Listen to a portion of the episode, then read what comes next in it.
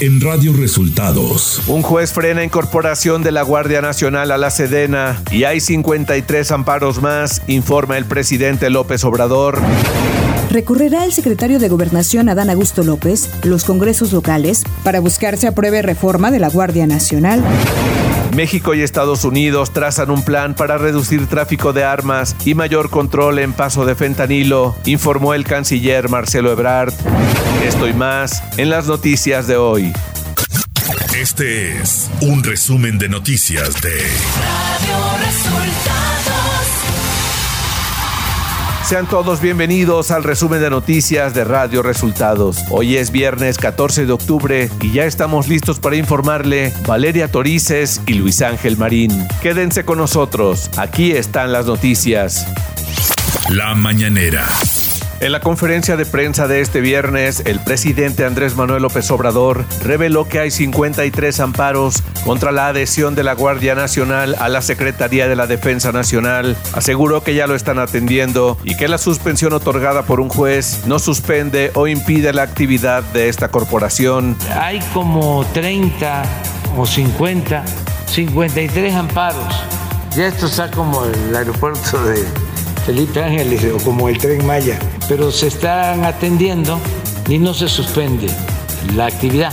No es por incumplimiento a la ley, sino porque el alcance de lo que se dio a conocer no impide legalmente que siga actuando, operando la Guardia Nacional.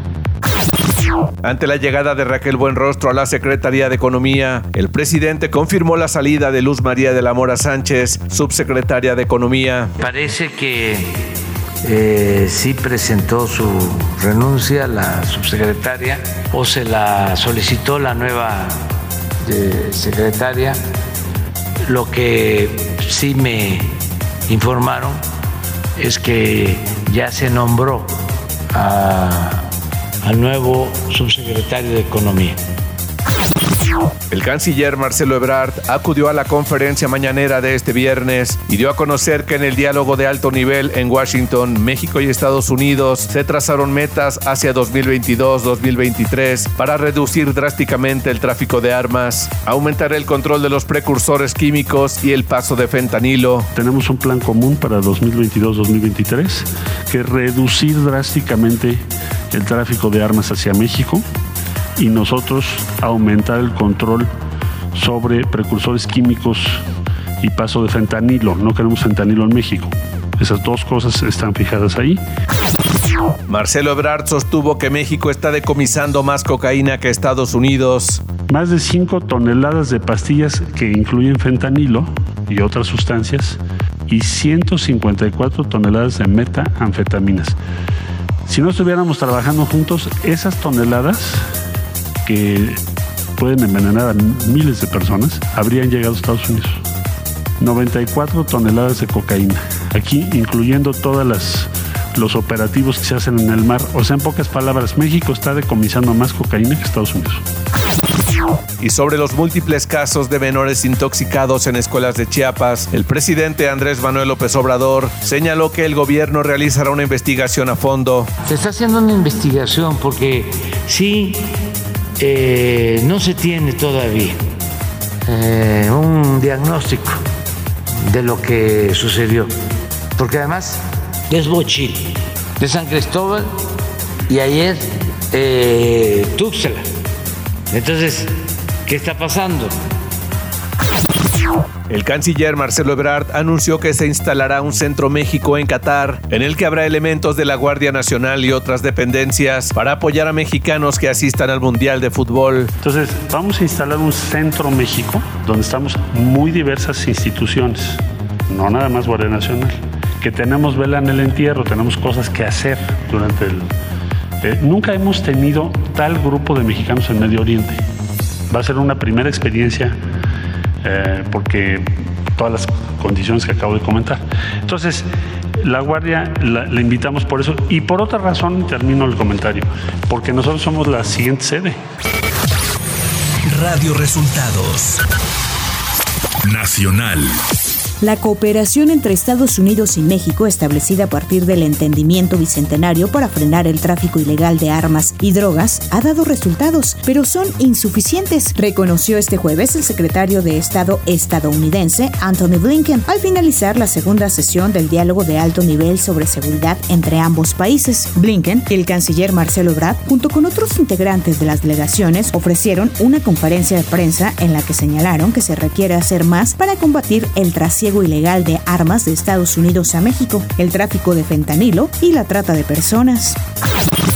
El juez noveno de distrito en Guanajuato admitió a trámite un amparo para suspender la entrada en vigor del decreto de la incorporación de la Guardia Nacional a la Secretaría de la Defensa Nacional. Esta acción fue presentada por grupos defensores de derechos humanos y diversas organizaciones civiles que han realizado acciones para evitar la militarización del país. Luego de la aprobación en la Cámara de Diputados de los cambios hechos por el Senado a la reforma que amplía hasta 2028 la participación de militares y marinos en tareas de seguridad, la Secretaría de Gobernación confirmó que Adán Augusto López iniciará este viernes una gira por todas las entidades del país para promoverla en los congresos locales. Por su parte, la dirigencia del Partido Acción Nacional lanzó una estrategia en la que instruyó a sus líderes y diputados en los congresos estatales para que frenen la reforma que prorroga la permanencia de las Fuerzas Armadas en las calles hasta 2028. En una reunión con dirigentes estatales panistas de todo el país, el líder nacional del PAN, Marco Cortés, acordó pedir a los legisladores locales que defiendan a México. La nueva secretaria de Economía Raquel Buenrostro pidió la renuncia a ocho funcionarios de la Secretaría, entre ellos a Luz María de la Mora, subsecretaria de Comercio Exterior, cargo que ocupó desde diciembre de 2018. De la Mora se ha desempeñado como el principal brazo negociador técnico de las cuestiones relacionadas con el comercio internacional de México y destacada negociadora en el tratado entre México, Estados Unidos y Canadá, TEMEC, aún en curso. Economía.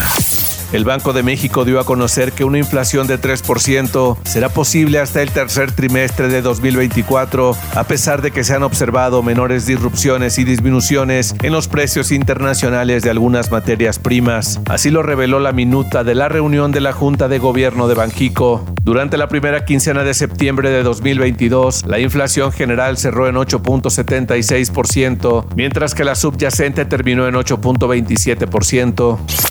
Clima. La tormenta tropical Carl se aproxima a las costas de Tabasco, en donde se espera toque tierra dentro de las próximas 24 horas. De acuerdo con el pronóstico del Servicio Meteorológico Nacional, el ciclón causará lluvias en la región, siendo en los estados de Tabasco y Chiapas las de mayor intensidad, seguidos de Veracruz y Campeche. El organismo ubica Carl a 190 kilómetros al nor-noroeste de Ciudad del Carmen, Campeche, y a 305 kilómetros al noreste de Coatzacoalcos, Veracruz. Registra vientos de 65 kilómetros por hora, rachas de hasta 85 kilómetros por hora y mantiene una ruta de desplazamiento hacia el sureste a una velocidad aproximada de 9 kilómetros por hora. Ciudad de México. La Secretaría de Salud de la Ciudad de México informó este jueves que el uso de cubrebocas ya no será obligatorio, esto debido a la baja en el número de contagios por COVID-19. A partir de este viernes 14 de octubre, utilizar mascarillas sanitarias será opcional tanto en espacios abiertos como encerrados con buena ventilación y manteniendo la sana distancia, informó la dependencia en un mensaje en redes sociales. La Fiscalía General de Justicia de la Ciudad de México exigirá que se otorgue la pena máxima a Eric Francisco R., quien fue declarado culpable este jueves por el feminicidio de Ingrid Escamilla, ocurrido el 9 de febrero de 2020 en la alcaldía Gustavo Amadero. En un mensaje a medios, la fiscal capitalina Ernestina Godoy destacó que los ministerios públicos de la institución expusieron todas las pruebas periciales y testimoniales recabadas contra este hombre, con lo que lograron acreditar su responsabilidad penal en los hechos. Información de los estados.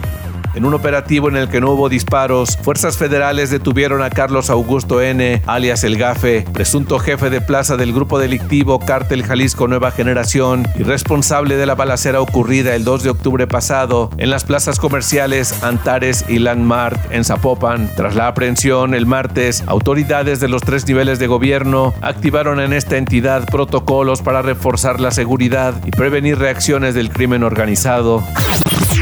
En la Sierra Sur de Sonora se reportaron varios enfrentamientos armados entre grupos del crimen organizado durante la tarde y noche de este jueves en el municipio Rosario Tezopaco. El saldo fue de al menos cinco muertos, una herida y tres vehículos incendiados. De manera extraoficial trascendió que desde las 18 horas tiempo local comenzaron las balaceras y grupos armados entraron a la ciudad, lo que sembró el terror entre los ciudadanos.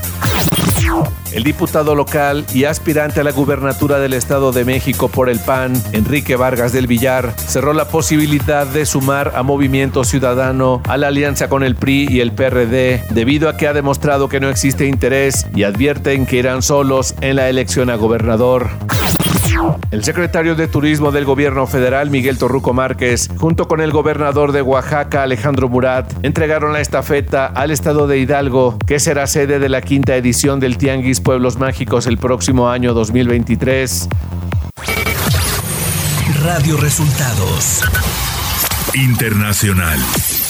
El comité del 6 de enero de la Cámara de Representantes citó a Donald Trump para que testifique sobre el ataque al Capitolio de 2021, mientras presentaba entrevistas con sus asesores y nuevos documentos que detallan sus incansables esfuerzos de varias partes para anular su derrota electoral del 2020. El panel mostró imágenes nunca antes vistas de los líderes del Congreso llamando a los funcionarios para pedir ayuda durante el asalto. El expresidente de Estados Unidos calificó el jueves de fiasco una citación emitida por la Comisión del Congreso que investiga el asalto al Capitolio y preguntó por qué no lo habían llamado antes a declarar. El presidente bielorruso, Alexander Lukashenko, dijo este viernes que puso a su país en lo que llamó un estado de alerta terrorista reforzado debido a las tensiones en sus fronteras. Lukashenko relacionó esta medida con su anuncio de lunes de que había ordenado a las tropas bielorrusas que se desplegaran con las fuerzas rusas cerca de la frontera sur de Bielorrusia con Ucrania. Por lo tanto, iniciamos un procedimiento con el grupo de fuerzas de la Unión, cuya base, como ya he dicho, es el ejército bielorruso, que se complementará con unidades de la Rusa todo va a seguir según el plan, dijo el presidente Alexander Lukashenko. Dos manifestantes ecologistas arrojaron sopa de tomate sobre el cuadro Los girasoles de Vincent Van Gogh en la National Gallery de Londres este viernes, según muestran videos publicados en redes sociales. El grupo Just Stop Oil afirmó en un comunicado que dos de sus activistas arrojaron dos latas de sopa ya que buscan exigir que el gobierno británico detenga todos los nuevos proyectos de petróleo y gas. Nicholas Cruz, el asesino que confesó que disparó a 17 personas en una escuela secundaria de Parkland, Florida, evitó la pena de muerte este jueves, luego de que un jurado de 12 personas recomendara que le sea impuesta una sentencia de cadena perpetua. Ante la decisión, los familiares de las víctimas del ataque ocurrido el 14 de febrero de 2018 estaban visiblemente molestos y enojados. Una próxima audiencia, en la que la jueza confirmará lo recomendado por el jurado, fue pautada para el primero de noviembre. Tecnología. Twitter está desarrollando una nueva función en el apartado de menciones que permitirá a los usuarios activarlas o desactivarlas y elegir quiénes les pueden etiquetar en las publicaciones en caso de haberlas habilitado. La compañía anunció en abril que había puesto en marcha esta característica en fase de pruebas y permitía desetiquetarse de los tweets y bloquear menciones indeseadas. WhatsApp está desarrollando una característica para indicar a los usuarios de que un mensaje ha sido editado por su emisor mediante una etiqueta que aparecerá junto al texto modificado después de haberse enviado. Una vez que se haya enviado el mensaje de texto, los usuarios dispondrán de un tiempo máximo de 15 minutos para editarlo y que al destinatario le llegue la nueva versión. Espectáculos. Netflix ha presentado de manera oficial su plan básico con anuncios, el cual tendrá un costo de 99 pesos al mes en México y se podrá contratar a partir del 1 de noviembre. Se puede ver en un dispositivo compatible a la vez, contará con un promedio de 4 a 5 minutos de anuncios por hora que tendrán una duración de 15 a 30 segundos y el catálogo será limitado.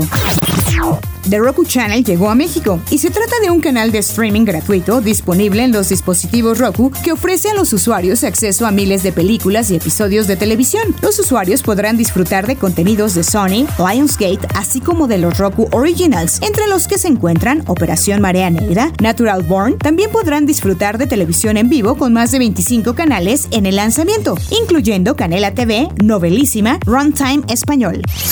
Deportes. Los Diablos Rojos del Toluca consiguieron dar la voltereta al partido para imponerse cuatro goles a tres al Santos Laguna en el partido de ida de los cuartos de final en el estadio Nemesio 10. Por su parte, los Tigres ganaron por la mínima ante Pachuca con un gol de André Pierre Gignac, que antes del partido recibió el balón de oro a mejor delantero del ciclo 2021-2022 y con su gol se convirtió en el tercer mejor anotador en solitario al llegar a los 29 tantos en fases finales del fútbol mexicano. En el partido del jueves por la noche, los Washington Commanders derrotaron 12-7 a los Chicago Bears. En el duelo se vivió el emotivo momento en el que Brian Robinson, a poco más de un mes de haber recibido dos balazos en un intento de asalto, el corredor novato anotó su primer touchdown como profesional en la NFL. Y antes de cerrar, te presentamos la buena noticia. Los noruegos han decidido no perforar pozos de petróleo en las islas Lofoten, con 53 millones de dólares en reservas de petróleo para preservar el ecosistema de las islas. Y hasta aquí las noticias en el resumen de Radio Resultados. Hemos informado para ustedes Valeria Torices y Luis Ángel Marín. Que tengan un excelente fin de semana.